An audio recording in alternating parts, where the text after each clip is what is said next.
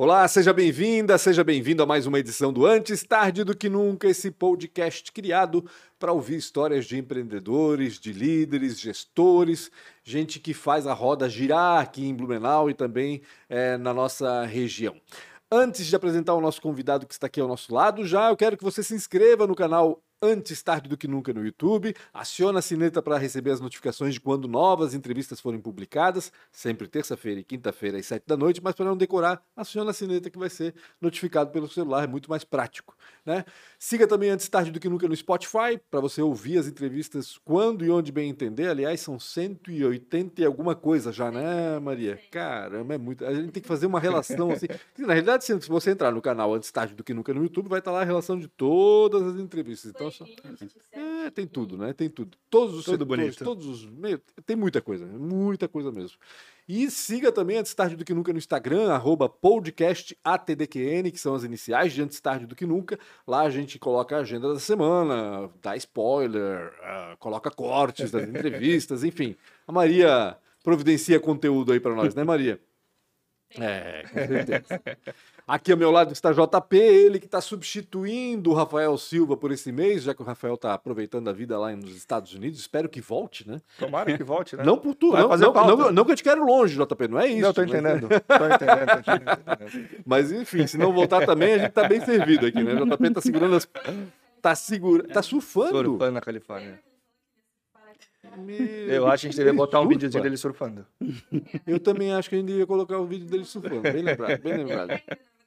É, levando uma, uma, vaca, né? Como a gente dizia, pelo menos. Tudo certo, JP? Tudo ótimo. Tudo Fala um ótimo. pouquinho dos nossos patrocinadores. Vamos lá, quem Manda paga ver. a conta, né? É. ProWay, é, ProWay Informática. Se você está precisando. É ProWay Informática? Eu vou errar aqui.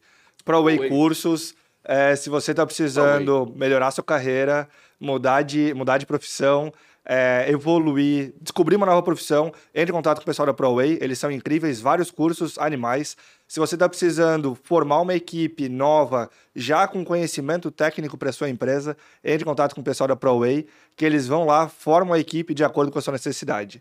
Além do pessoal da ProWay, temos o pessoal da CRW, eles fazem painéis de LED, faz toda a parte de captação de áudio, parte de captação de vídeo, faz toda a organização do seu evento para que ele aconteça da melhor forma possível. Live, tudo que tu precisar para o teu evento, entre em contato com o pessoal da CRW, eles são incríveis, vai lá e fala com eles. Pessoal também da Isidoro Automóveis. Isidoro Automóveis é a oitava maior empresa do ramo do Brasil. Eles estão com sede em Blumenau, Joinville, Navegantes e Itajaí. Além disso, eles têm também é, o feirão itinerante, que eles levam um monte de carro para uma cidade, ou para sua cidade, ou para uma cidade perto de você. Dá uma olhadinha nas redes sociais deles e no isidoro.com.br. O Rafa fala para não ir visitar eles lá na sede aqui de Blumenau, na que a 470 né? tá horrível. É. Mas entra no site, eles vão até você. Se você está precisando comprar um carro, entra lá, tem vários tipos de carro. Eles pelo WhatsApp, né? O WhatsApp, então é tudo. Tudo Instagram, WhatsApp, site, o que precisar. Até indicação de pizzaria? pizzaria? Como assim? É... Eu vou fazer o teste. Eu vou fazer o teste. Vou fazer o teste. Dois minutos. comer uma pizza. Eles falam, olha, a gente não vende pizza, mas eu vou te indicar o melhor lugar. Muito bom, muito bom. Ah, entendi, então, se você está precisando comprar um carro, ou se você quiser vender seu carro... Ou se quiser comprar uma pizza. Ah. Pizza também, é, pode falar que foi a Maria que indicou. É, vai lá, entre em contato com eles, eles compram seu carro, eles vendem um carro novo para você, não perde, isidoro.br. E além disso, não podia deixar de falar da Premier Soft. A Premier Soft é uma empresa que trabalha com a locação de profissionais. Então, se você está precisando aí de uma força extra na sua mão de obra, programador, designer, qualidade, qualquer, qualquer parte da sua equipe técnica, entre em contato com o pessoal da Premier Soft, eles te ajudam nessa demanda. Além disso, Nova sede em breve, nova sede em breve. Vai, tá ficando lá bonito. região lá do Forsta. Tá ficando bonito lá. Então, mão de obra que você precisar, mão de obra qualificada. Se você estiver precisando de um software sob demanda para sua empresa, entre em contato com o pessoal. A gente faz aplicativo, web, qualquer tipo de software, qualquer tipo de demanda, entre em contato com o pessoal da Premier Soft. Se a gente não fizer, a gente consegue te indicar qual é o melhor caminho. O JP aluga pessoas, né? Aluga é pessoas. Aluga é. pessoas. Mas, eu, eu tô tentando não usar mais esse termo, é, porque mas não tem problema. não, não, não, não, não, mas tá tudo certo. É, mas a minha dúvida é a seguinte, né? A gente sabe que falta gente. falta gente. E como é que tu consegue consegue oferecer pessoas para outras, pra outras empresas? Então, muitas empresas elas não têm essa base de tecnologia por trás. Então, isso faz as pessoas quererem trabalhar no Premier Soft. Além disso, a gente tem todo um programa de capacitação, que é o Premier Soft Academy, que a gente traz pessoas de outras áreas, treina pessoas. A gente tem de pessoas de 20 anos a 45, 50 anos. Que legal. Que a gente traz de todo o Brasil para cá, é, para estar tá pertinho da gente e conseguir evoluir. Então, a gente tem... Duas Golden. Duas. É da empresa, Golden? Não é da empresa, ah, mas elas estão na empresa todo dia. Elas batem cartão também? Batem cartão. Então vai virar notícia, né? Porque se um gato que bate cartão vira notícia, é. dois Golden também Elas não estão recebendo salário, isso acho que está injusto, tá? Ah, Tem que conversar lá é, com o pessoal. Tinha, tinha que receber, com certeza, com certeza. E com quem estamos falando hoje? Hoje vamos conversar com o Jonathan Neves, ele que trabalha aqui com logística, mas a gente vai saber um pouco mais dessa história depois, porque a gente vai começar a falar da história da família dele, que tem vínculo com um nome super conhecido aqui na cidade. É, e também com. Não é um hobby, né, Jonathan? Já deve ser profissão, já? É, é profissional ou não? Durante cinco anos foi profissional. Foi é, profissional? É, aí quando eu bati todas as metas que eu queria no esporte, transformou em hobby. Aí. Ah, entendi. Agora, então tá... ele, ele, é piloto de drift. Uhum. Olha só que bacana. Eu nem imaginava que tinha isso aqui em Blumenau. Vamos saber um pouco mais também sobre isso depois. Mas antes de mais nada, Jonathan, obrigado por ter vindo aqui, por atender o convite do Rafael principalmente. Enfim, conversar aqui com a gente nessa primeira hora aqui, nessa hora, né? Legal, eu que agradeço o convite, né? Ô, Jonathan, me conta um pouco. Eu falei de nome conhecido porque, para mim, pelo menos, é conhecido, né? Eu, na minha época de adolescência, tinha banda, aquela coisa toda, tocava nos Blumenalhas por aí. E eu lembro sempre do lema, né? Som Cassiano melhor a cada ano. Era, era é, é sempre esse, esse slogan, né? No Som Cassiano, que era unanimidade, ou seja, era ele que botava som em tudo que era, que era o lugar aqui, né? Hoje Sim. tem essa RW, por exemplo, que também coloca som nos eventos, né, Maria? Qual é o teu vínculo com a São Cassiano? Me conta. Então, é, começa pelo meu avô, né? Que ele era o fundador da São Cassiano, da São Cassiano? na época. Isso em que época? Tem ideia ou não? Hum, ah, 80, 70, é, então naquela faixa ali. É. Até, se eu não me engano, a primeira Oktoberfest foram eles que chegaram a fazer. E até pouco tempo atrás, acho que tocavam. Sim, uhum, é, exatamente. Então, ficou... Começou de lá, né? Uhum. Vindo por, pelo meu avô. Eles ficaram muitos anos ó, fazendo som, fazendo essa parte de eventos uhum. e obviamente todos os filhos do meu avô, inclusive o meu pai, trabalhavam no setor. Seguiram então, com eles? Seguiram com eles, eram funcionários deles e, e tocando a, a, a empresa, né? Uhum. Com o tempo eles foram crescendo, a empresa também, é, Som Cassiano, foi crescendo e as coisas acontecendo. Uhum. É, o meu pai é, fazia toda essa parte de som uhum. e começou ali a transformar na empresa que a gente é hoje. Uhum. Então ali ele começou a fazer, os, já fazia parte de som para eventos e tudo mais.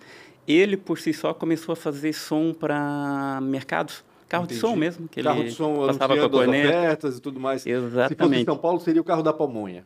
pamonha, pamonha, tipo pamonha. É. Pamonha de, uhum. de onde que é? De Piracicaba. De Piracicaba. É, é o puro creme do milho. exatamente, exatamente. E tem esses carros ainda, né? Tem, tem, tem. Tem com até uma certa frequência ainda. É, eu acho que nos bairros, principalmente, é Principalmente, é. Ver, né? uhum. Tu é. pega mais afastado, não tão região. Ou seja, ele migrou, então, de, de eventos para esse... Uhum. Ou, ou, abraçou tudo de uma vez? Não, ele continuava continuava fazendo. Tá. Aí chegou um ponto da, da vida dele que ele focou mais nisso e saiu uhum. dos eventos. Na questão dos carros de É, uhum, ele focou mais Fazia em atender supermercado. Car também não? Car não, não chegou. Isso aí Cara, quando ele foi em 94, eu acho. Que mico, né? Começo dos anos 2000, Sim, final dos 90, aquilo era... É. Imagina tu encomendar um eu carro. Encomendei pra ele. Cara, é bizarro aquilo, né? Da saída da escola. Declarar, sei lá, amor, feliz aniversário. Uhum. Caramba, era, era um mico, né? Sim, era um, pra quem recebia um love car, cara era um mico, era um mico. Mas o que ele não fez, então? Não, eu, eu cheguei a, oferecer, a, a contratar para ele, para ah, ele passar é. vergonha. Mas não era nosso. É sempre assim, né? A gente quer ver alguém passando vergonha. Contratava um love cara, é engraçado. E, e, aí ele começou, começou até na época com Fusca, ele conta até hoje, com Fusca velho, sem, sem fundo. Tinha ah. duas tábuas, porque não tinha condição financeira. E aí começou a fazer um, daí daqui a piso pouco... do Fusca abre com uma facilidade. Exatamente. Como é. Ele disse que era forrinho de madeira, uhum. era fácil de, de, de arrumar. E aí começou com um Fusca, daí começou fazendo é, para mercadinhos locais mesmo. Uhum. Aí começou a pegar redes maiores, que nem a Cooper na época.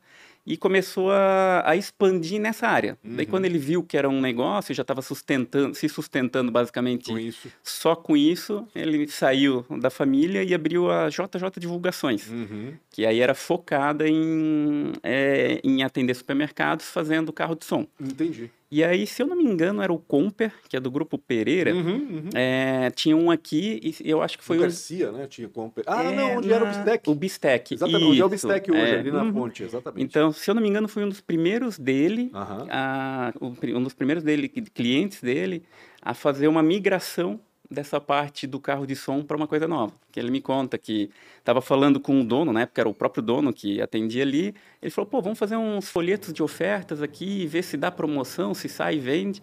Ele disse que ele mesmo, dentro do carro de, do carro de som, já Aham. saía, entregava, levava alguns e começou a trazer retorno para o mercado. Então, eh, eles começaram a medir e aquilo ali virou uma ferramenta de trabalho. Que é a panfletagem, né? A panfletagem. é. Daí ele migrou do carro de som da, pela terceira vez para panfletagem. Uhum. Continua atendendo carro de som até hoje. E aí foi para a parte de panfletagem lá em 94, por ali. Provavelmente eu estava aqui pensando por que, que largou o som, né, para ir para carro de som, né? Uhum. Mas cara, trabalhar com som de evento deve ser uma encrenca tão grande, porque é noite, é madrugada, é montagem, é Uhum. desmontagem. Sim. Todo mundo se divertindo e tu lá trabalhando. É né? muita gente trabalhando, né? Porque tem mesa, tem, Uhum. enfim, pessoal Sim. que monta o equipamento todo, enfim.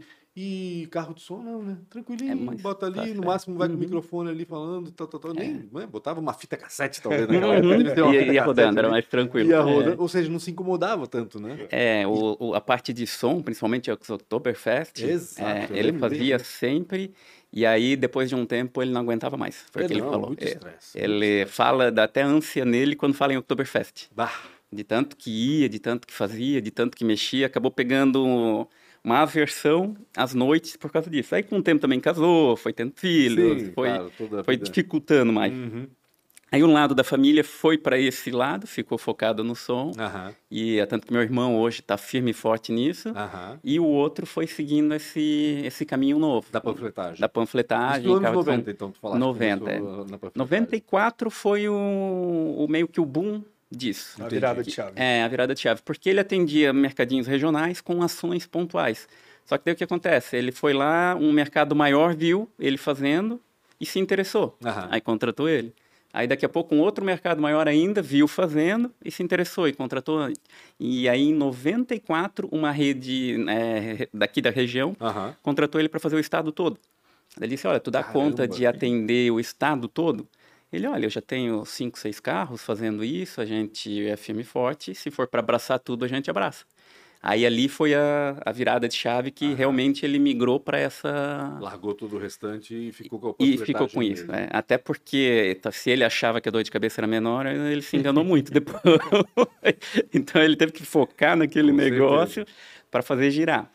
E aí, durante muitos anos, é, o foco dele ficou nisso. Provavelmente nessa época, então, também que deve ter começado os encartes nos jornais, né? Porque também, né, tem esses encartes clássicos. Uhum. Quer dizer, agora a gente nem tem mais jornal, né? Então vamos combinar que o jornal acabou já faz alguns anos aqui em Sim. Blumenau, infelizmente. Uhum. Ah, mas sempre tinha, fim de semana, principalmente, né? O encarte do- dos, Sim. dos- Uhum. mercados. E provavelmente veio dessa, É, dessa questão aí, né? Imagino eu. Uhum, Acontecia da gente receber, por exemplo, aí, aí começou assim, vamos falar em volumes, em volumes pequenos, mil, dois mil encartes. Quando se tornou um volume mais expressivo, aí a gente pegava, por exemplo, às vezes 10 mil unidades a pedido do, do cliente e levava até ali na época, na Rua Bahia, Isso. levava ali para eles encartelar Encar- exatamente. e colocar junto. Ali era Então- o, Santa, o Jornal de Santa Catarina, era ali, Isso. né? E Uhum. ele imprimia para outros jornais da região também. Exato. Então, encartava tudo lá, provavelmente. É, né? e ali ele começou esse, essa questão dos encartes. de- Entendi. Ele mesmo imprimia ou esse ele terceirizava? Não, ele terceirizava. Quando no começo, por exemplo, que Ele, ele, ele era vendedor, então, isso que a gente estava falando. é, né? ele fazia a parte de serviço. Ah, em- sim. De Tá, serviço, a entendi. parte da entrega. Então, que acontecia? os É, panfletos. a tá. gráfica entregava no galpão e aí ele direcionava, por exemplo, quando era aqui em Blumenau, mandava para Lages, para Joinville, a quantidade de lá, Uhum. e lá tinha as equipes que trabalhavam. A gente fazia a execução da ponta final que nem se fosse o correio uhum. fazendo. Só que o correio cobrava 10 vezes mais e a gente conseguia ter um preço mais acessível para as grandes redes de mercado. Entendi. Que afinal, quem trabalha com ele sabe que o preço é lá no pé. a gente conseguiu se enquadrar ali e fazer a coisa, a coisa girar. Entendi, uhum. entendi. Ou seja, vocês, além de levar para encartar nos jornais, distribuíam nas ruas também. Nas ruas, exato. Aí ele já tinha na época assim quando, quando, logo começou em 94, acho que eram seis carros, uhum. Que aí ia pegar as pessoas em casa e depois largava em cada ponto para fazer a distribuição casa a casa. E aí, às vezes, na época tinha, hoje eu acho que não está mais permitido aqui o semáforo. Sim. Eu ia perguntar isso, se chegaram a fazer semáforo. Fazia. Uhum. Eu nunca gostei muito porque a produção varia de acordo com, a, com o volume de carros, com as pessoas uhum. aceitar ou não. Uhum. Então a gente fazia por obrigação. Eu, eu focava mais na produção de de casas mesmo, uhum. porque dava um retorno bom, a gente já tinha um escopo que funcionava e, e a gente poderia cobrar a produção, né? Porque claro. era diferente, mas Sim. tinha muito. E até hoje tem, tá? Algumas cidades proibiram. Mas hoje, por exemplo, a gente atende o Paraná e lá é incrível a quantidade de. Caramba, atende o Paraná também? É. É porque daí, assim, voltando lá para o meu pai, né? Uhum. Lá em 94, ele começou a expandir. Daí ele atendeu Santa Catarina toda, já uhum. tinha bases espalhadas por ali. E por incrível que pareça, só entregando panfleto. que loucura, né? Era o panfleteiro, é. E aí, e, na época, entrou o Walmart aqui. Uhum. Inclusive, o primeiro Big daqui foi uhum. a gente que atendeu. Entendi. E começamos a atender eles e, e, e expandir junto com eles.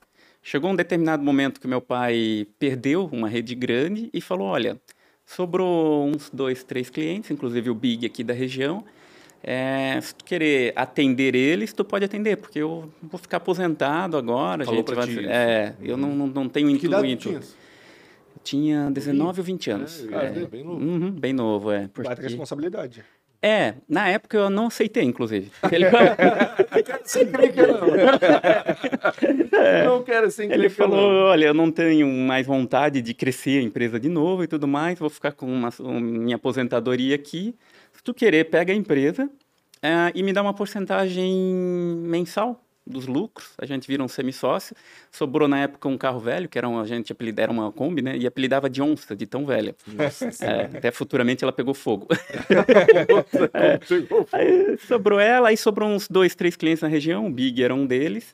E falei, pai, não, não quero isso aí, eu era apaixonado por carros, eu vou... Já, já que... naquela época já, já tinha paixão é. Exato. Já que agora pintou a oportunidade de eu não trabalhar com isso, eu vou tentar outras coisas. Sou uhum. novo e pensei, ah, vou procurar alguma coisa de funcionário, trabalhar com alguém para ganhar uhum. experiência e ver o que, que é. Daí eu procurei um amigo meu aqui da região que tinha uma garagem de carro uhum. e que, inclusive, eu comprava muito carro com ele. Não era o Rafael, não? Não era o Rafael, não conhecia ainda.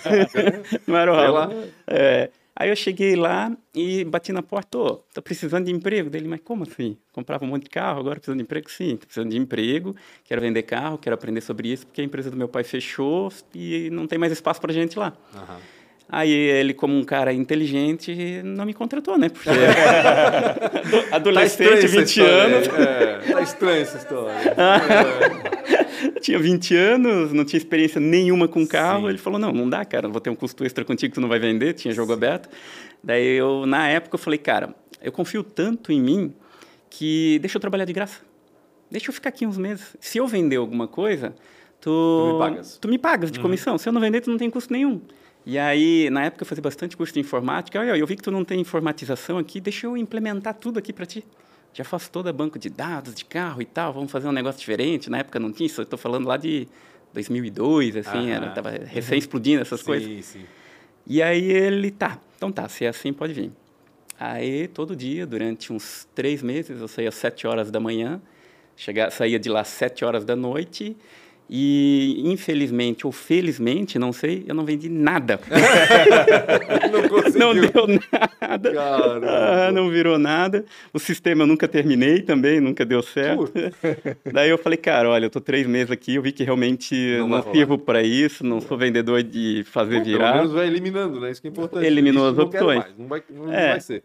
Aí eu pensei, putz, sobrou aquela oportunidade do meu pai, né? Vou lá, Sim. bati na porta do pai, o pai, tá de pé a proposta ainda? Porque Três anos depois. Não, É, três meses. três meses, três meses. É. Tá de pé a proposta, porque eu tentei lá, não ganhei um real, não consigo me sustentar. Se aqui der para eu comer o meu dia a dia, tá Ah. valendo já? Dele, não, tá sim. Pega aquele cliente, X% é meu, não lembro agora de cabeça, Aham. e o resto é teu. Aí eu falei, ah, fechou. Me passa que a gente vai. E na época tinha o Big como um dos clientes. Sim. Aí também não foi um final feliz ainda, porque o que sobrava era exatamente o que eu tinha que dar para ele. Quando eu não tinha que tirar um duzentinho ainda para trabalhar, tinha que trabalhar para ele. Né? Exatamente. Contas, É, eu trabalhava para ele. Mas eu tinha chance de crescer. Claro. E o, com a- a- o, aprendizado, com a, a aula que ele me dava, Uhum. eu poderia expandir, né? E foi o que eu fui fazendo aí. Daí, durante muito tempo, eu fiquei focado nisso, focado nisso, fazendo girar, fazendo girar. É, o, na minha sorte, o Walmart, na época, começou a expandir dentro do Brasil. Uhum. Então, eu começou a pipocar loja em tudo que é lugar. E te chamavam para fazer. Exato. Daí eles perguntavam, tu tem interesse em atender Floripa? Tenho. Vamos lá.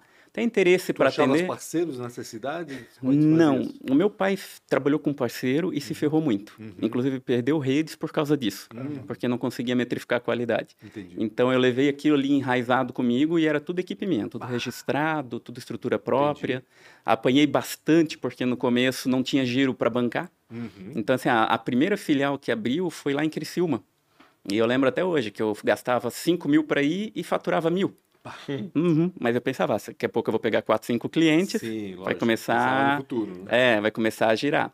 E foi o que foi acontecendo aí, né? Daí chegou um ponto que eu estava atendendo, eles abriram o Walmart lá em Bagé e Uruguaiana. Atendia, Deus vou, do céu. Mil atendo. quilômetros. Mil quilômetros. Eu saía, eu, eu ficava indignado que eu saía, o gerente me ligava, eu quero tu aqui, não dá pro telefone? não. Eu saía às quatro da manhã. Uma, uma, uma teleconferência, uma videoconferência. Aham, nem eles não né? aceitavam, é, não tinha, É. mas por telefone eles não aceitavam. Tá. Aí eu saía às quatro da manhã daqui, chegava às três da tarde lá, Uhum. fazia uma reunião de meia hora e estava liberado para voltar no outro dia. Deus.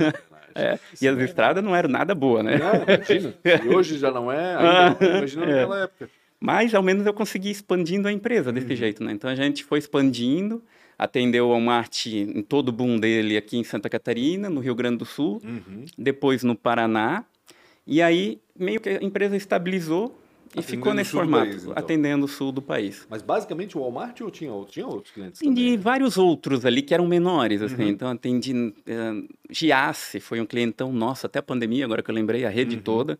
Era, a gente atendia todo ele. Geralmente o foco era atender rede, e Uhum. não loja. Legal. Atendemos, se eu não me engano, o Imperatriz. O Imperatriz também foi rede toda, mas era mais regional, mais Certo. Floripa. Então, assim, a- é, como não tinha profissionalização na época, Uhum. a gente virou referência de mercado. Entendi. E aí, assim, quando eu peguei, eu trouxe muita tecnologia para dentro. Uhum. Então, a gente tinha um sistema muito bom que o cliente conseguia ver tudo que estava acontecendo em tempo real. Legal. Então, tinha um diferencial. Sim. Hoje todo mundo tem, mas na época, é, só a gente.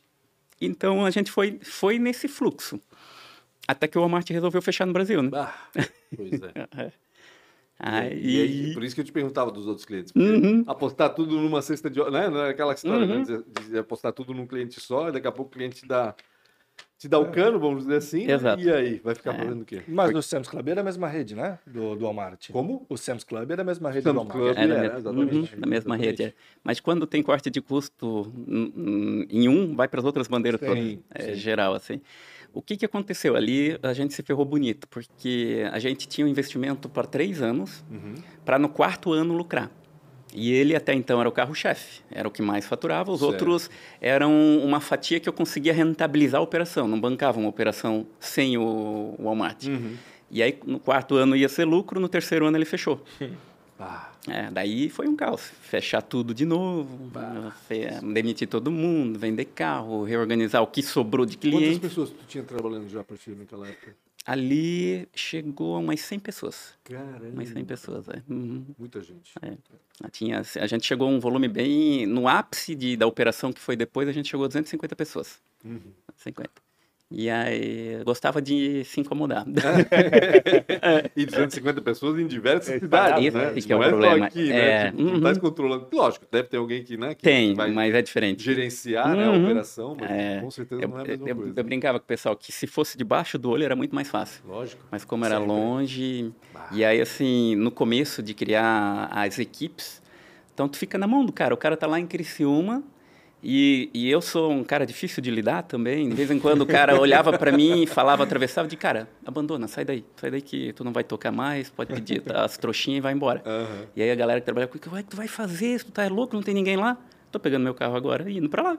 Pronto. Pronto, resolvido. Temporariamente Aham. resolvido, né? E Tá ela, exato, e começava tudo de novo. Então, essa distância era um problema, Ah. porém foi um aprendizado enorme. Hoje, se eu for abrir um negócio novo, a primeira coisa que eu vou tentar vai ser remotamente, Uhum. porque isso me deu uma liberdade geográfica sem, sem tamanho. Uhum. A gente, eu consegui aprender a administrar tudo à, à distância. Né? Entendi. E aí o Walmart quebrou, eu fiquei um tempão, assim, uns seis meses na corda bamba, até vir uma outra rede do Paraná e a gente começou a atender eles. Daí Certo. também começou a atender Paraná, aí eles vieram para Santa Catarina, começou a atender Santa Catarina Uhum. e ali a gente bateu o ápice, assim, foi para 250 funcionários fazendo panfletagem. Olha só. Uhum. O carro-chefe, vamos dizer assim. Foi o carro-chefe. O carro-chefe está sendo hoje o carro-chefe, ainda é o ainda é o carro-chefe. É. Quantos Tem- funcionários tem hoje nessa operação? Então, João? a gente bateu 250 Uhum. na pandemia, estava expandindo ah, e veio a pandemia. Sim. Aí todo a, a- eu já tinha uma previsão do, da, da distribuição diminuir e eles se voltarem um pouco mais para o digital. Entendi. E a pandemia acelerou, Acelerou isso. tudo É, então a Tudo gente- sempre. sempre que a gente fala de pandemia, acelerou tudo. Pro bem e pro ruim. e pro mal. é né? É o verdade. problema. né? E aí dali eles pararam durante um ano e depois voltaram vários outros mercados, mas Uhum. com produção de 50%. Entendi. Então hoje a gente está tocando ainda, tá legal, tem 100 funcionários, Uhum. mas não está no mesma força que estava tava antigamente. É, na pandemia aí a gente migrou para entregas do delivery. Ah, sim, porque daí, claro, né, Uhum, cresceu perdeu um monte, né? E como Exato. todo mundo começou É. a comprar pela internet. Exato. Parou de entregar panfleto e começou a entregar ali. Exatamente. Aquela fatia que eu fiquei sem faturamento, eles me ofereceram, ó, tá bombando o e-commerce, quer agarrar? Sem dúvida, né? E tu começou pelos teus clientes mesmo? Aham, pelos Ah, próprios clientes. Daí eu, pode me passar que eu vou, vou atender isso. A fatia que eu não tinha de faturamento, agora já recupero nessa questão. Era outra estrutura, né? Tu tinha que ter mais carros. É, eu tive que sair correndo, fiori, comprando Fiorino, do dia pra noite, e todo mundo tava querendo Fiorino, nunca vi disso, estavam... Nunca valorizou tanto. Aham, né? É, comprava BMW zero e não achava Fiorino. Que loucura. É, e, e administrar é uma gestão nova, mas assim, eu não sei se de empresa para empresa era igual, mas de entrega para entrega não muda nada. Entendi. Então foi uma adaptação de sistema, uma adaptação de equipe e aprender na prática. aí. É. Uhum, E aí a gente entrou nessa área e ficou. Entendi. E ficou rodando nessa região. E estão nisso até agora. Estamos nisso até agora. Panfletagem, carro de som está muito baixo e as entregas de alguns mercados chamam de rancho, que não é a entrega do e-commerce, mas a entrega do e-commerce também. Entendi. Vocês atendem construtora também? Porque a gente vê muita construtora panfletando Uhum, também por aí, né? Eu atendi a MRV, Aham. mas eu parei de atender porque não tinha frequência. Então, Entendi. como eu monto estrutura, eu preciso ter frequência, e não era Claro. muito interessante. Era, era sazonal. Uhum. É, e aí eu- Quando eu um fazia- lançamento, eles faziam a panfletagem, Uhum. provavelmente. Né? E aí eu fazia um esforço muito grande que não compensava o faturado. Entendi. Compensava focar em quem estava ali no, no dia a dia, com, porque mercado é frequente, é toda semana é campanha, no digital, campanha na, na- no físico, em outdoor, na panfleto. Vocês vão focar nesse nicho mesmo, porque tem trabalho frequente. E tem futuro isso, Jonathan? Eu fico pensando, né, como tá tudo tão digi- digitalizado cada vez Uhum. Sim. mais. O panfleto ali na, na, na- caixa de Uhum. correio do, do, do, do- do cidadão ainda faz diferença? Ainda, o, Cara, o supermercado ainda uhum. consegue perceber isso de alguma forma? Eu vi assim, eu senti bastante o teste disso na, na pandemia. Aham. Porque quando voltou, alguns mercados continuaram fazendo e mudaram a estratégia. Esses que mudaram a estratégia, nossa, eu tenho assim redes que eu atendo no Paraná, aham. Que o cliente meia-noite chega comigo com a promoção em encarte e essa promoção é para dois dias. Entendi. Eles começaram a ficar mais agressivo, começaram a fechar mais e aí a gente foi mais assertivo Uhum. e que dá um resultado enorme, incrível Caramba. lá no Paraná. Sim. Que, inclusive também tem a questão da, da classe média que atinge e tudo mais. Uhum. Então lá a gente tem um retorno. Eu, eu cheguei a fazer panfletagem, eles queriam fazer o teste de uma loja de inauguração que eles apostaram só na panfletagem. Caramba. E socou a loja. Caramba. Só que o quê? Atrelado a uma boa estratégia do marketing do mercado. Claro. Porque eu atendi outros aqui em Santa Catarina. Aqui é até engraçado, porque no Paraná eles trabalham de um jeito e aqui de outro. As redes daqui trabalham tudo igual e lá tudo igual. E as daqui não são agressivas nas promoções. Então, assim, lá enquanto eu tinha promoção em de dois dias, aqui era de 30 dias. Uhum. Mas em dois, três dias o concorrente já via, já cobriu o preço e aquele material pode jogar fora. Lógico. Não serve para mais nada. E aí eles reclamavam que não dava retorno. Aí eu falava, cara, esse Faz tipo de marketing, né? esse tipo de estratégia não vai dar, porque o teu encarte vai servir para um, dois dias, Aham. Depois virou lixo e tu gastou horrores para imprimir, para fazer tudo isso. Depois virou banheiro de cachorro. É, Exato, é. É, eu diria, Mas é- É, uhum. eu até diria, Pancho, que eu- na minha visão o encarte ele, ele tem o seu valor, porque no teu celular tem um monte de coisa, né? Sim. Tu recebe notificação de tudo quanto é coisa e tu, tu não dá a devida importância É verdade. naquilo ali. Tem sentido. Agora tu recebeu um negócio diferente do que tu vê no dia a dia, talvez faz o. Talvez é isso que, que elas encontraram. Muito bem direcionado, né? Então, É isso. tipo, se o teu público tem uma certa faixa etária de idade, eu tenho que pegar o microfone. E ninguém tá ouvindo.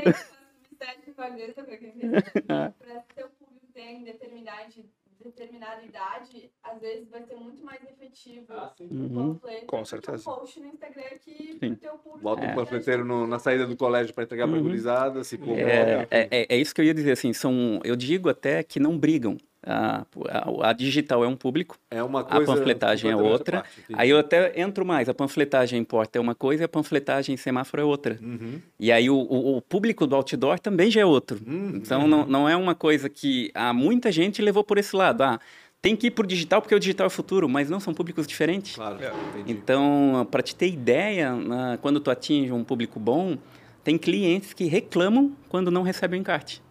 Eu não poderia falar, nunca abri um na vida. não sou o público.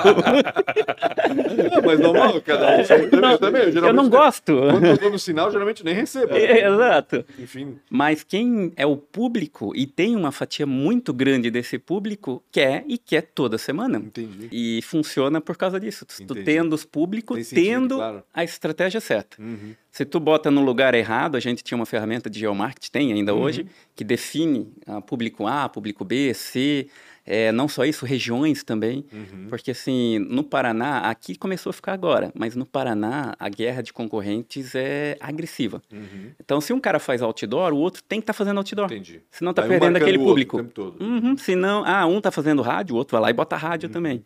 Então, tu acertando, principalmente num cenário assim agressivo, vai embora. Tem um Claro. retorno é, excelente, mas nessas condições. A gente tava falando aqui, né, que não recebe no, no semáforo, né? Eu também Uhum. não tenho, tenho esse hábito de não receber, vamos dizer assim, não abro a janela. Mas quando para na caixa do correio, Aí abre, né? Dá uma você dá uma olhadinha. né? olhadinha, né? Uhum. O que, que é isso aqui? Vamos ver o Sim. que, que é, pelo menos ver o que, que é. Né? Se interessar, beleza, Uhum. aí vai se aprofunda. Mas se não interessar, É. também daí descarta. Mas pelo, menos, geralmente você sempre dá uma olhadinha, bem isso. É, e aí, assim, se tu é inteligente na estratégia, tu tem um encarte lá de 15 dias que é só para chamariz, que tem de Uhum. tudo lá dentro. Aí se tu quer uma TV, tu já viu. Agora, se tu quer vender, tu faz uma lâmina com preço de 10 poucos itens com preço no pé. Tu olha, eu vou dar exemplo, a dona de casa quer ovo. Uhum. Meu Deus, tá 50% mais barato aqui. Pronto, acabou. Já levou ela pro mercado e ela com certeza vai comprar mais Ah, coisas. pronto, Hum, não, não vai comprar só ovo. É, Consultoria gra- grátis. Pior que é, né? A gente não tem noção Funciona. de como esse setor pode ajudar e, enfim. funciona muito, É. muito lugar funciona. Fez política também, eleição? Eu comecei, logo no começo da minha carreira, me chamaram, Uhum. aí eu levei uns três calotes. Ai, meu Deus, não tem. Aí eu abandonei política e não atendia mais. Aí teve um deputado aqui da região que me chamou de Blumenau, Aham. e eu falei, cara, só se tu me pagar à vista adiantado. E ele pagou. Aí eu fiquei atendendo ele durante toda a carreira dele, hoje ele já não tá mais. Aham. Foi o único candidato, porque foi o único que. Que honrou. Que honrou. Comprou. é, mas saí, saí Não- desse não setor. Vale, não vale a pena. né? Não valia. E É. assim, o, a gente é responsável pelas reclamações. Aham. Então, assim, eu botava o panfleto nos portões, nas caixinhas, o concorrente político ia lá tirando. E jogava no, no, na- no chão por tudo. Que Pior ainda, porque daí ele era multado por sujar. É, a- E aí quem foi? Não foi o concorrente, foi a gente. Sim. Foi meu funcionário que não fez certo. Lógico, óbvio. Então era uma dor de cabeça que eu Ixi, Não, não vale resolvi pular. E a paixão pelos carros, Jonathan? Me conta Ah. essa história, porque tu és piloto de drift. É isso, é. Drift, porque não sabe é aquela coisa de ficar derrapando lá, né? Exato. É, Exatamente, criança, em Tóquio. né? é, é, é. Aquele negócio de criança, ficar brincando com o carrinho. Isso. Vai, começa por ali. Da onde que veio isso? Eu tinha paixão por carros, né? Então, Sempre, desde, desde criança? desde criança, desde meus 7, 8 anos, era videogame e era carro, carro, carro. Quando bateu os meus 16, 17, kart. Mas não cheguei a, a seguir uma carreira de kart. Uhum. Uma, porque meu pai não conhecia, nu- nunca teve essa cultura. E duas, porque também não tinha muita condição financeira. Sim, e é caro, né? É bem Manter- caro. Mesmo kart, que é uma coisa Exato, é o mais- teoricamente. é o básico, É o né? básico, é muito caro. E aí quando. Mas chegaram a ter carro próprio? Ou... A gente? É. Sim, sim. é. Daí quando eu comecei a trabalhar e ter renda, eu falei, eu vou botar toda a minha vida nisso. Caramba. Não importa quanto custa. Então, eu tava morando com meus pais e falei, vamos gastar nos carros, nos carros. E aí eu procurando uma categoria para trabalhar, para correr. Aqui, até tava procurando na época Veloterra, para ver como é que era. Eu tinha bastante manha de tração traseira. Que é Aí, aquele, é a é a gaiola não? Que- não, é o, seria um Zopala no, na- Ah, no, no rally, no Tá, barro. entendi. Uhum, Em estrada é, de terra. Tá. Estrada de terra. Mais lisa, né? É uma É, e como se fosse um asfalto. terra. Exatamente. Hum, tá. Aí eu. Que era bem tradicional aqui na região. Sim, né? deu uma apagada, era forte. Competição disso, Uhum, é verdade. Era forte. E era mais barata da época. Sim. Que era um Opala velho. É, mais ou menos. É a parte do Sem velho que deixa cara. A ali encarece um pouco. É. Mas comparado às outras, as categorias maiores, era muito mais barato. Sim. Aí eu descobri, por acaso, um pessoal do Japão que tinha acabado de chegar e estava trazendo drift. Chegar onde? Do Japão. Chegaram no chegaram- Brasil, em São ah, Paulo. No Brasil. tá. No Brasil. Chegar aqui, consigo. É, chegaram em São Paulo. Falei, eu conheço isso, eu já tenho uma boa noção. Liguei para Aham, videogame? é. Liguei para eles, cara, vocês trouxeram isso pro Brasil e trouxeram carros japoneses. Aham. Um carro que não tinha aqui, Nissan Silvia, Skyline, todos esses carros que a gente vê no Velociriosos, Aham. eles tinham. Sim. Eu falei, mentira. Não, verdade. E a gente tá dando curso para começar o campeonato. Olha. É sem brincadeira, ele me falou isso na segunda, na terça eu tava lá. Caramba. Em São Paulo. Em São Paulo. Daí aluguei um carro, tive a primeira aula de drift e ali foi um vício que começou como ia como uma paixão, mas que acabou que eu entrei naquilo tão de cabeça que eu botei toda a minha vida, todo o meu dinheiro e falei, vou transformar isso em profissional. Uhum. Aí na época a gente montou uma equipe, Que então ano isso? Tu fala assim. em 2012. Tá. 2012 aí Dez começou. anos. Qual É. foi o primeiro carro? O primeiro carro foi um Nissan Silvia, um S15. Mas tu já andou no Skyline GT? Já, já. Mas por incrível que pareça, ele é pior. Aham, o, o Nissan Silvia é muito melhor. Exato. Eu fui seco nele, daí eu andei, eu, num andei no outro, falei, puto, o outro é muito mais rápido. Aham. Aí eu fui no mais rápido porque queria competir e ganhar. Lógico. Aí comprei o carro, montamos a equipe, montamos todo o marketing, todo o cenário e comecei a competir. Isso. E competir em São Paulo. É, era brasileiro. Daí era São Paulo, Brasília, BH. Aqui ainda não tinha. Uhum. Aí competi dois anos, é, foi 2012, 13, é, 2012, 13, apanhando, aprendendo e levando. Comecei a fechar alguns patrocínios e comecei a alavancar. Aí em 2014 a gente falou, olha, já tem experiência, agora vamos injetar e ou vai ou racha. Uhum. Aí eu tinha na época um Mustang Shelby de rua, que era um carro meu, de sonho, e um americano começou, desmontou um e fez para drift. Falei, cara, vou fazer. Pegou o teu Shelby e Tirei ar-condicionado, tirei Caramba, tudo, que botei coragem. gaiola, fiz, fiz cacete, aham, fiz tudo. E falei, ó, vou investir no carro esse para competir e vamos começar a produção. Aí a gente ah, viu, a Red Bull que fez uma produção na Serra do Rio do Rastro, Isso. já tinha se passado vários anos e ninguém tinha feito, eu falei, a gente vai. Aí o pessoal até falou, tu é louco, não dá, e não sei o quê. Eu falei, não, a gente vai dar um jeito. Passei uns seis meses indo lá, resolvendo burocracia, achando o caminho, até que eles liberaram a serra pra gente. Aí a gente fez uma produção que era para inaugurar oficialmente a equipe. Na época, que foi uma perseguição policial, veio até um pessoal da Globo para ajudar a mexer, foi um vídeo bem produzido.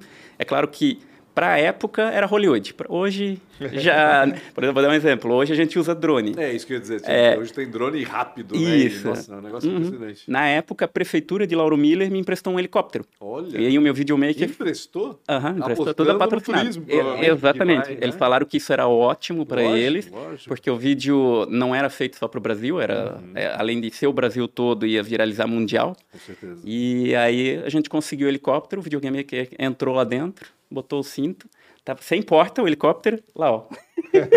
na raiz, lá na raiz filmando o negócio. 50% das imagens ficaram uma, uma, ruim, né? Porque... Ah, mas sempre aproveita é. alguma coisa, né? Imagina. Mas foi assim. Mas só a visão da prefeitura, né? De pensar, pô, peraí. Foi muito legal. É. é. Aí eu, é. eu, eu, por exemplo, precisava de ambulância, eles cederam ambulância, porque era a polícia militar obrigava a ter ah. esse requisito lá. Então eles deram um apoio bem bacana. Que legal. Tanto que a gente estava no topo da serra, eles fizeram a gente descer com os uhum. carros de drift e fazer uma carreata na cidade parar, fazer um show para a cidade ali no meio, para depois continuar. Eles deram uma incentivada bem, bem forte. Que legal. E aí saiu o vídeo, a gente explodiu literalmente com vídeo, gente do Japão viu, gente da Europa, a gente virou referência. Uhum. E com esse Mustang eu fui correr a primeira etapa e ganhei. Daí eu falei, poxa, agora eu tô no vendo brasileiro. no brasileiro, uhum. agora eu tô vendo luz no fim do túnel, vamos começar a continuar correndo. E aí foi guerra até o final do ano, que a meta era ser campeão brasileiro e depois ir correr fora do país para ser campeão. E no final, na finaleira, a gente conseguiu, por pouquinha coisa, ser o campeão brasileiro. Que legal. Aí a gente ganhou. 2013 isso? Não, aí foi em 2015. Ah, já em, em 2015. Tá. Daí a gente foi campeão brasileiro, ganhou a, a etapa, bem acirrado, foi uma briga grande. Uhum. E quando encerrou a etapa, foi onde eu cheguei e falei: olha, Brasil deu, vou vender todos os carros e vai embora. Vamos para fora. E foi. E foi isso que a gente fez. A gente vendeu tudo os carros aqui. Aí na época eu já tinha nome. Olha que engraçado. Uma um vídeo que eu fiz no começo do ano me deu um ano depois, na verdade, é, nome fora para conseguir patrocínio. Aí eu consegui o organizador do campeonato da Europa, que já me conhecia pelo vídeo da Serra. Uhum. E, e o meu patrocinador de pneu daqui mandou meu contato para a Indonésia para a fábrica. Aí tudo aquele marketing que a gente fez agradou os patrocinadores e a gente conseguiu patrocínio para correr dois anos no, no Mundial. Na Europa? Ah, no, é, mundial. no Mundial, é. Tá. é. O Mito foi campeão em 2014. O primeiro, em 2015 eu fui para uma etapa só no Mundial para sentir. Certo. E aí em 2016 a gente foi oficialmente para várias etapas. Mundial em 2016. É, que aí rodou Barcelona, é, Tailândia, Dubai, Japão teve umas três etapas. Legal. Era uma, uma loucura. Aí bota o carro no avião e leva pra lá. Não, isso, por isso que eu me ferrava. por quê? É, ali a gente. Eu tinha que alugar carro. Uhum. Eu tentei comprar um carro, ia dar certo nos Estados Unidos de primeira. Mas o dólar na época estava, sei lá, não lembro o número exato, mas estava uhum. dois reais. Uhum. E da, o meu dinheiro dava certinho para aquele carro. Uhum. E do dia para noite virou quatro. Ah. Falei, ferrou. É. Aí falei para os patrocinadores: banco a diferença? Não. Daí tá. O que, que a gente faz? Vamos alugar carro lá? Aí lá eu descobri que o meu bom não é o mesmo teu bom, às vezes. Daí ligava pro cara, ó, tens um carro? Tenho. É bom? É bom. Pô, é, óbvio tudo do bom e do melhor. É. Aí fechava um valor de aluguel e de equipe local. Uhum. Então, assim, em Dubai eu tava com gente de Dubai, e na Tailândia com gente da Tailândia. E podia, né? Porque... Podia, aham. Ou seja, em cada etapa tu tinha carros diferentes. Carros diferentes. Uhum. E aí foi onde a gente sofreu bastante, porque assim, eu tinha um pouquíssimo tempo para me adaptar com o carro. Sim, era provavelmente instável, né? Numa tu estava bem, na outra uhum. estavas lá atrás. Exatamente. Era, é, era, são, eram carros que não eram propícios. Entendi. Fora carros que quebravam muito. Uhum. Então eu lembro de uma cena assim que eu tive que a etapa no Japão era na sexta para tu dar uma mexida no carro e segunda e sábado começava. Certo. Eu saí daqui na quarta, Cheguei sexta de manhã, Deus, obviamente não eram os voos rápidos. É, e aí era um voo mais barato, né? Sim, Passava, vai lá, eu cheguei a pingar na África para ir para o Japão. É, aí chegava lá, tipo, sexta de manhã e olhar o carro à tarde, meu, tudo, tudo errado. Tudo ah, fora do ah. eixo, tudo desalinhado. Falei, cara, não dá para competir com isso. Aí passava a tarde e à noite na oficina para chegar na sexta, no, sábado, no sábado com um carro mais ou, mais, mais ou, ou menos. que quebrava no sábado ainda, mas ainda dava para andar. Daí a gente conseguia seguir um ritmo já no uhum. sábado. Mas eu fui em algumas etapas virado, tomando café. Imagina, tá é perdendo rendimento, porque Sim, não óbvio, tem como. Eu me jurei nunca mais fazer isso. É, não, é terrível. É. Ninguém uhum. merece, ninguém merece. Sim. além do risco, né? Exato. Além da pô, segurança. Tu é, um carro é, que não sabe como é que tá. Dirigir com uhum. sono, né? Eu fiz isso uma vez na vida, nunca mais. Né? É, além disso. Não, e, além disso. Tá e, o, e o pior é que do risco não era só o bater, porque daí a gente assumiu o risco. Era ter que pagar se batesse. Sim. Ah, é. E tinha uma pista no Japão muito famosa, para quem é do meio, que é Ebisu, uhum. que, por exemplo, tu vinha numa reta em 140, subia um morrinho, descia e tinha uma curva.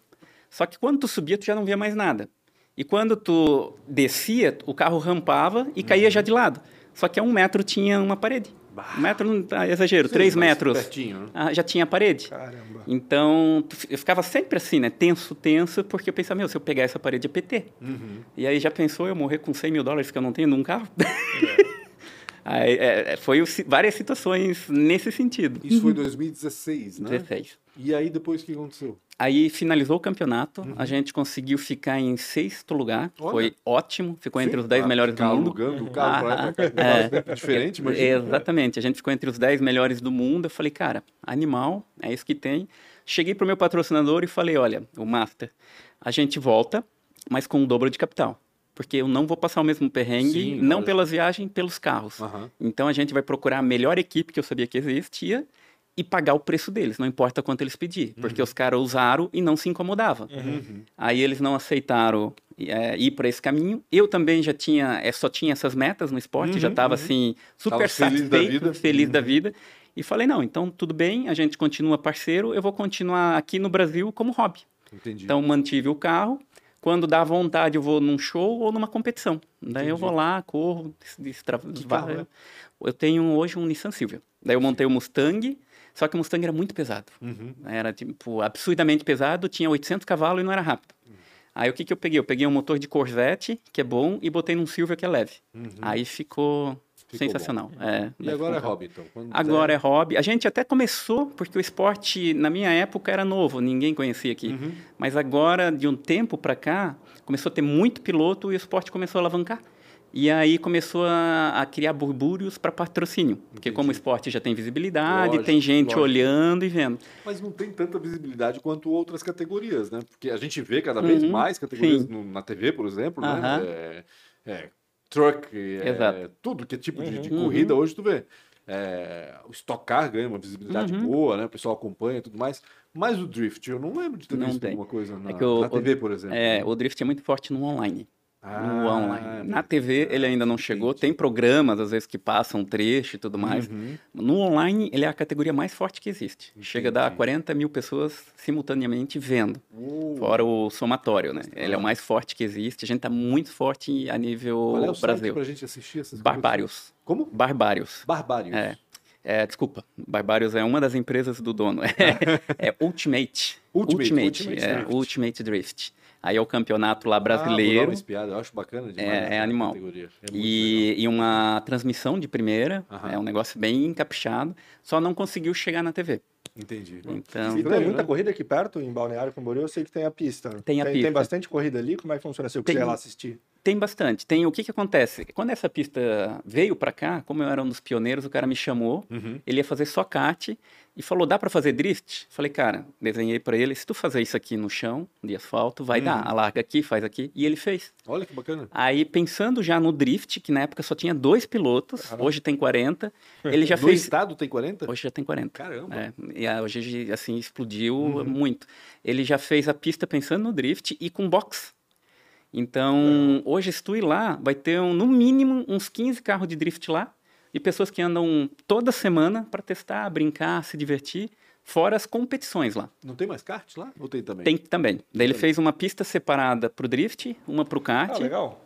e quando tem competição maior, ele fecha tudo aí. Entendi. Mas tem várias, tem assim, tem quatro competições no mínimo é, lá. De- é grande assim? Quantos, qual é a extensão da pista lá? a na- pista é pequena, eu não É, lembro ia agora de cabeça, mas a- o pior de ser pequena, ela não é muito de alta. Uhum. Aí, para quem é profissional que anda 180, vai andar 100 ali, é mais chatinho. Entendi. Mas serve para fazer evento, para ter evento aqui para o público conhecer e o esporte continuar crescendo.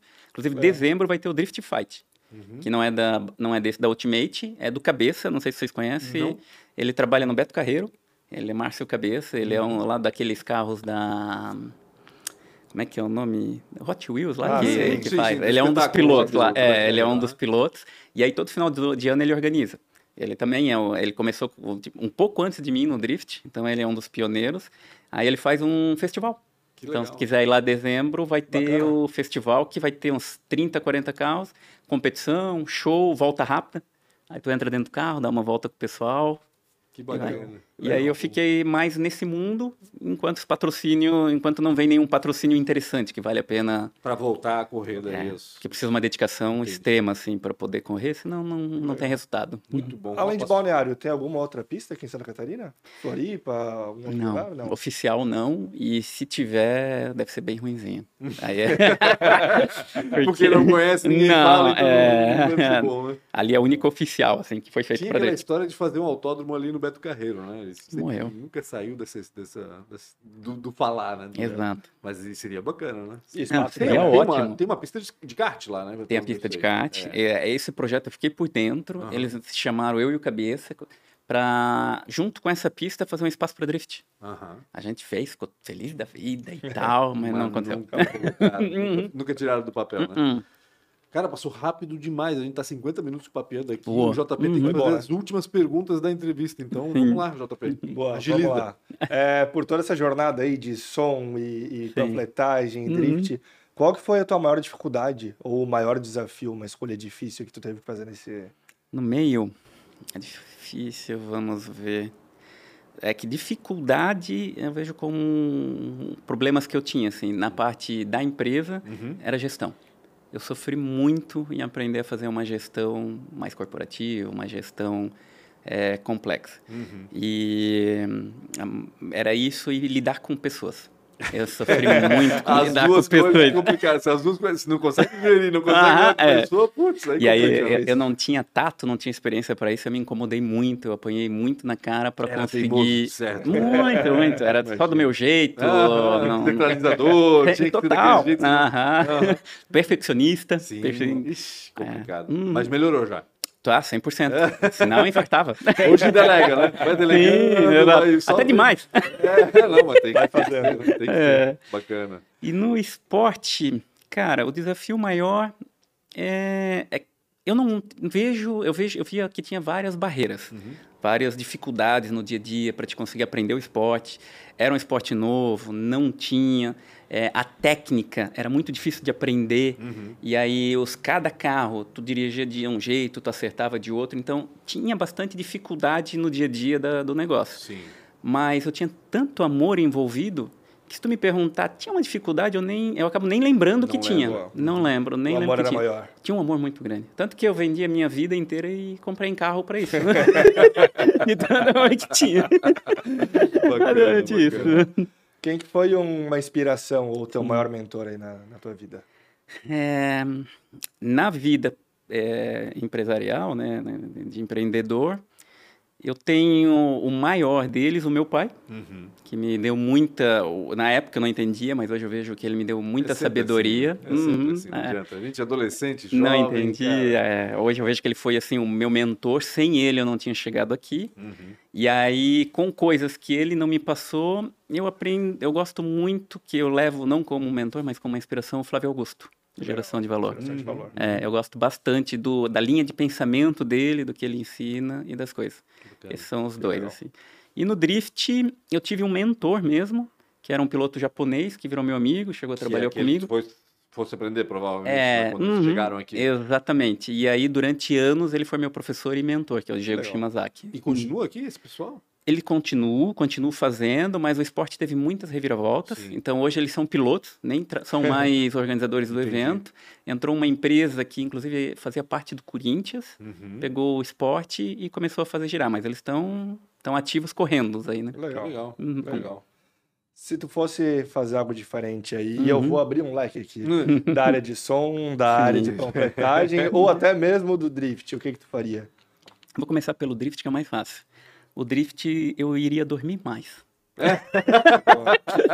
eu ia Mas dormir mais. Investirias em algum outro esporte que não o drift? Hum, eu digo até em, vamos, vamos Sim, no automobilismo uhum, aí, né, em outras é. categorias, né? O meu sonho é a Porsche Carreira Cup. Uhum, eu estaria lá dentro. Que tem no, tem no tem Brasil, visibilidade tem agora, visibilidade né? grande. Tem gente de Santa Catarina correndo. Tá? Tem, tem bastante. Ah. Tem um Blumenauense, inclusive, né? que corre. Exato. Assim, exato.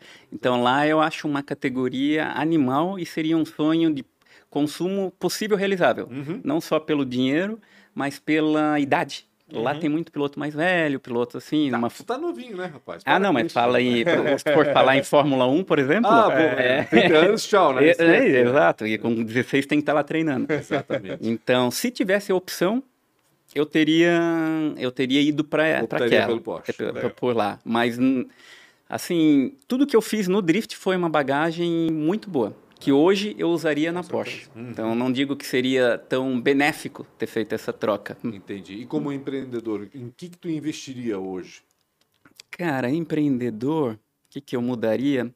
Tem algum setor assim que te atrai mais? Pensa, Eu, pô, eu, eu tenho um problema que eu sou muito ativo. Então, eu sempre estou pensando em abrir alguma coisa, fechar alguma coisa. então, tem isso. Eu já abri restaurante aqui em Blumenau, na, com, na parte funcional, com suplemento, isso e tudo mais.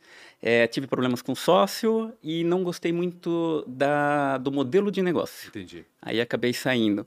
Então, hoje eu já dei vários pulos, Uhum. já fiz várias coisinhas para testar, mas nenhuma me agradou mais do que entregas. Entendi. Tá? Não sei se porque está no sangue ou o que, que, tá, ou o que, que acontece, mas é um, um dos setores que eu continuo apostando e fazendo. Uhum. Até no momento eu estou pensando em dar mais um tiro, testar mais alguma coisa, Aham. mas não tem nada, Não tens nada em, Tem em mente. em mente ainda. nada em mente assim que eu Tem diga eu sou dinheiro sobrando, apaixonado. então, pelo jeito. Né? Quer investir em alguma coisa, é, esse dinheirinho aqui, eu quero tirar e colocar em algum lugar não tem para ver se rende pra Quem tiver alguma ideia, ó, fala com o Tá Jonathan aqui. Neves aí, que pelo jeito dinheiro ele tem. é, é bem assim, mas Ah, mas que, que enfim, seja, experiência. que seja, que Experiência, seja. Experiência Jonathan? tem, isso não falta. Se tu se encontrasse com o Jonathan de 19 anos, o Uhum. que, que tu falaria pra ele? Ah, eu diria vai fundo. Vai fundo que tua vida vai ser muito boa. Né? Porque tudo que eu fiz, eu não me arrependo de nada. Aham. Então, eu, tudo foi um aprendizado muito grande. Tudo, se eu não entendi na hora, eu entendi depois.